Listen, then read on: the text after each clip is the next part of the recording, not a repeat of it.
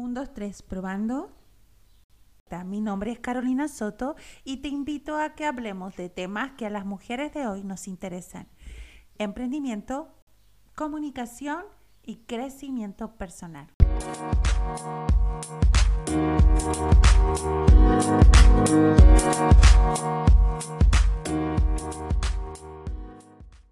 Recordemos juntas una de las escenas del cuento clásico de Lewis Carroll, Alicia en el País de las Maravillas. Alicia se encuentra ante un cruce de caminos con dos senderos, cada uno de los cuales se perdía a la distancia, pero en direcciones totalmente opuestas. Se encuentra con el gato en el árbol, a quien Alicia pregunta, ¿qué camino he de tomar? El gato contesta, eso depende mucho del lugar donde quieras ir. Si no sabes a dónde quieres ir, no importa qué camino sigas. ¿Cuántas veces nosotras mismas nos sentimos perdidas en el camino, confundidas sin saber para qué lado ir, tal como lo hizo Alicia? Allí reside el gran secreto de los objetivos y metas en la vida y el por qué he querido dedicarle este y el próximo episodio de nuestro podcast Brillante e Imperfecta. ¿Eres de las que se fija meta cada año? Fijarse metas es lo opuesto a vivir a la deriva. Los objetivos le dan dirección concreta a nuestra vida. Es una de las estrategias más efectivas para construir la autoestima. Cada vez que alcanzamos una meta que en principio parecía lejana, estamos dando un gran paso para lograr la autoconfianza también resulta una de las mejores maneras de tener una idea clara del progreso que vamos haciendo. Lo curioso es que los sistemas educativos no suelen enseñarnos a ponernos metas. Muchas veces los padres, luego los docentes y más tarde un jefe son quienes nos indican qué cosas debemos lograr antes de fin de mes y fin de año. Pero esta no suele ser una práctica personal. Por eso, cuando pensamos en objetivos, lo único que nos viene a la cabeza son cuestiones relacionadas con el trabajo y los estudios. En realidad, podemos fijarnos metas en cada área de la vida que nos llevan a desafiar muchas cosas que consideramos imposibles, áreas como nuestra vida social, espiritual, salud, conocimiento, finanzas. Fijarnos metas puede ser una de las prácticas más formadoras de nuestra realidad. Hablamos de la búsqueda constante de una meta valiosa hasta que sea alcanzada. Más de una vez hayas vivido la frustración de ponerte una nueva meta con voluntad y determinación, para luego ver que simplemente fallabas una vez más en concretarla. Al buscar las explicaciones, puedes encontrar muchas. Falta de dinero, de tiempo, de suerte, de voluntad, de ayuda, de oportunidades. Pero ¿alguna vez pensaste que el verdadero motivo podría estar en tu cerebro, en el tuyo y en el de todos? Comprender esta parte de cómo funciona nuestro cerebro me ayudó muchísimo en el tema del cumplimiento de mis objetivos y metas y espero que a ti también te pueda ayudar. Hay una parte de nuestro cerebro a la que no le gusta comprometerse con un objetivo nuevo. Es una zona más primitiva conocida con el nombre del cerebro reptil. Es el sector encargado de regular nuestros comportamientos básicos y garantiza la supervivencia. ¿Has escuchado el dicho que dice, más vale mal conocido que bueno por conocer? Pues bien, este debería ser el lema de esa parte del cerebro que prefiere las conductas repetitivas, las rutinas y los rituales. Sueles sentarte en el mismo lugar de la mesa en comida, ya sea con tu familia o compañeros de trabajo. Ahí tienes un ejemplo del cerebro reptil en acción.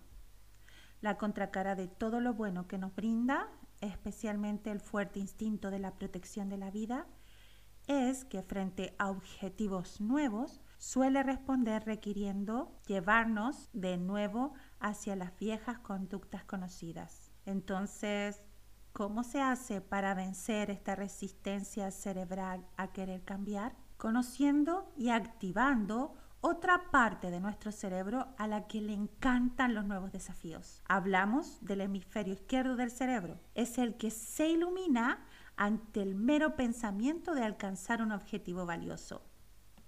Quizá por eso, una de las maneras más efectivas de permanecer motivados en la búsqueda de una meta sea proyectar en la mente la imagen del objetivo, como si ya estuviese alcanzado. Esto activa la zona izquierda del corte prefrontal, haciendo que inmediatamente recordemos cuán bien nos sentiremos al llegar. Para hacer aún más efectiva nuestra capacidad de automotivación, es importante descubrir qué es aquello que más nos motiva. Los especialistas en motivación dicen que hay tres grandes motivadores para las personas. Cada uno de estos puede ser visto como una manera de activar el córtex prefrontal izquierdo del cerebro y los centros de recompensa del cerebro, que hacen que aumente nuestro deseo, nuestra perseverancia y que nos hacen sentir bien. El primer poder motivador es el sentido de ejercer influencia sobre las demás personas. Esto hace que una persona esté muy motivada al ejercer una influencia positiva sobre los demás. El segundo motivador es la necesidad de pertenencia. La persona que está estimulada por este poder siente placer al hacer cosas con otros, disfrutan de su compañía cuando están en búsqueda de un mismo objetivo. Son personas que disfrutan mucho trabajar en equipo. El tercer motivador es la necesidad de logro. Algunas personas lo que más les motiva es monitorear su progreso y disfrutan tanto del feedback que constantemente están aprendiendo de manera muy rápida, sin importar el nivel de experticia, no suelen darse por satisfecha y siempre quieren ir por más. Llevemos a la práctica lo aprendido. Imaginemos que tu meta está en el área de la salud y es conseguir una vida saludable. Eso significa que tendrás que ponerte objetivos medibles. Lo más probable es que debas realizar cambios en tus hábitos de alimentación y en las actividades físicas que realizas a diario. Sabes que por más que tú quieras lograr aquella meta, una parte de tu cerebro va a estar reticente a esos cambios dificultará el cumplimiento de tus objetivos. Pero ya sabes que hay una parte de tu cerebro, el neocórtex, que se va a estimular con los nuevos logros. Así que comenzarás a estimular con pensamientos, imaginándote como si ya hubieras conseguido los resultados, sintiéndote ya con un cuerpo saludable. Si a eso le sumas tener claro tu poder motivacional, que podría ser mm, tu motivación, el influir con tus resultados en las personas que te rodean. Algo así como, si yo pude, tú también puedes. O tal vez te pase como a mí, que en ciertas áreas de mi vida, como lo es la parte de ejercicios, me motiva el trabajo en equipo, el estar acompañada de otros en, esa consecución de objetivos. O bien te motiva a ir midiendo tus propios resultados, esa sensación de demostrarte a ti misma cuánto puedes aprender o lograr, ya que comprendes que fijarse metas le dan dirección concreta a tu vida. Piensa en esa meta que quieres sí o sí lograr. ¿En qué área de tu vida se encuentra? Salud, finanzas, relaciones. Imagina cómo sería tu vida si logras aquella meta. ¿Cómo te sientes? ¿Dónde va a estar tu motivación? La reflexión que quiero dejarte es que las personas felices construyen su propio camino, mientras que las personas infelices culpan al mundo de todo lo malo que les pasa. Si te ha servido esta información, entonces no olvides seguirme y compartir para promover una vida satisfactoria para todos.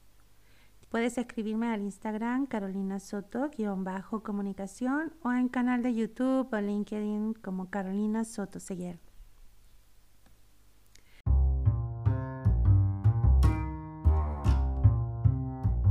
Espera, espera, espera. Esto todavía no ha terminado. quiero que sepas que antes de tener un objetivo, debes contar con algo más grande, un propósito, una misión de vida. Es nuestra definición de para qué estamos aquí. Un propósito de vida que le da dirección a nuestros objetivos y sentido a los esfuerzos. Te preguntarás, ¿cómo encontrar un propósito y misión de vida? Para algunos es una línea recta y para otros es un camino que se va haciendo al andar. Lo seguro es que la definición de nuestra misión es algo que nos tiene que dar alegría cuando la decimos. Tiene que resonar con nosotros en lo más profundo. Seguimos con esto en el próximo episodio.